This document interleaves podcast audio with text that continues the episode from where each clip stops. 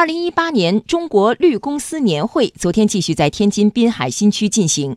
昨晚，多位知名企业家和商界领袖就新时代的企业家责任与创新畅所欲言。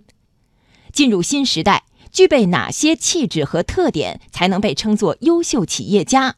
来听央广经济之声记者蒋勇的报道。二零一八年中国绿公司年会昨天进入第二天，全天共进行六场主题论坛。内容涉及智能商业、新零售、物联网、人才战略等。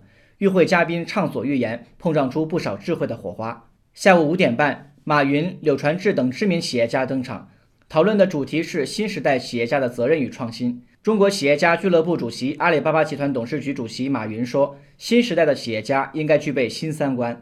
企业家不同于生意人，不同于商人。生意人是有钱就要干。”商人有所为而有所不为，企业家却是要以家国利益为重，以未来利益为重，以社会利益为重。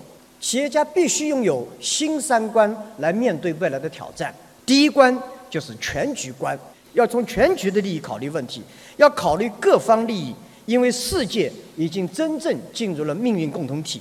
第二关是未来观，真正有未来观的大企业不会去创造概念。不会去争流量，不会去博眼球，而是要去争核心技术。在关键技术、核心技术上争高下，是大企业当仁不让的责任。第三是全球观，全球观就必须是站在全球看问题，站在全球看中国。我们走出去要赢回来的不仅仅是利润，我们更应该赢回的是尊重。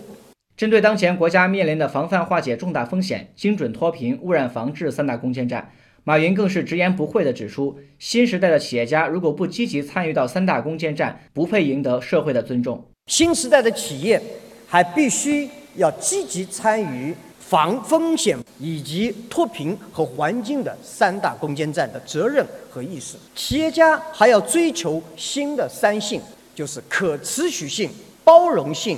和绿色性，我想不参与三大攻坚战的企业，不具备三性的企业，即使你成功了，你也不可能赢得社会、同行、员工，甚至你的孩子的尊重。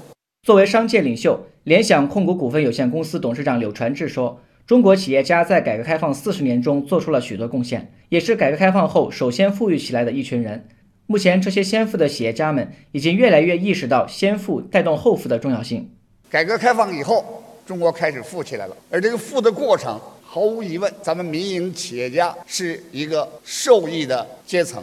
马云先生和众多的民营企业家大力的扶贫脱贫，做了大量的工作，说明什么呢？说明我们没有忘记先富帮后富，牢牢记住了党的初心和使命。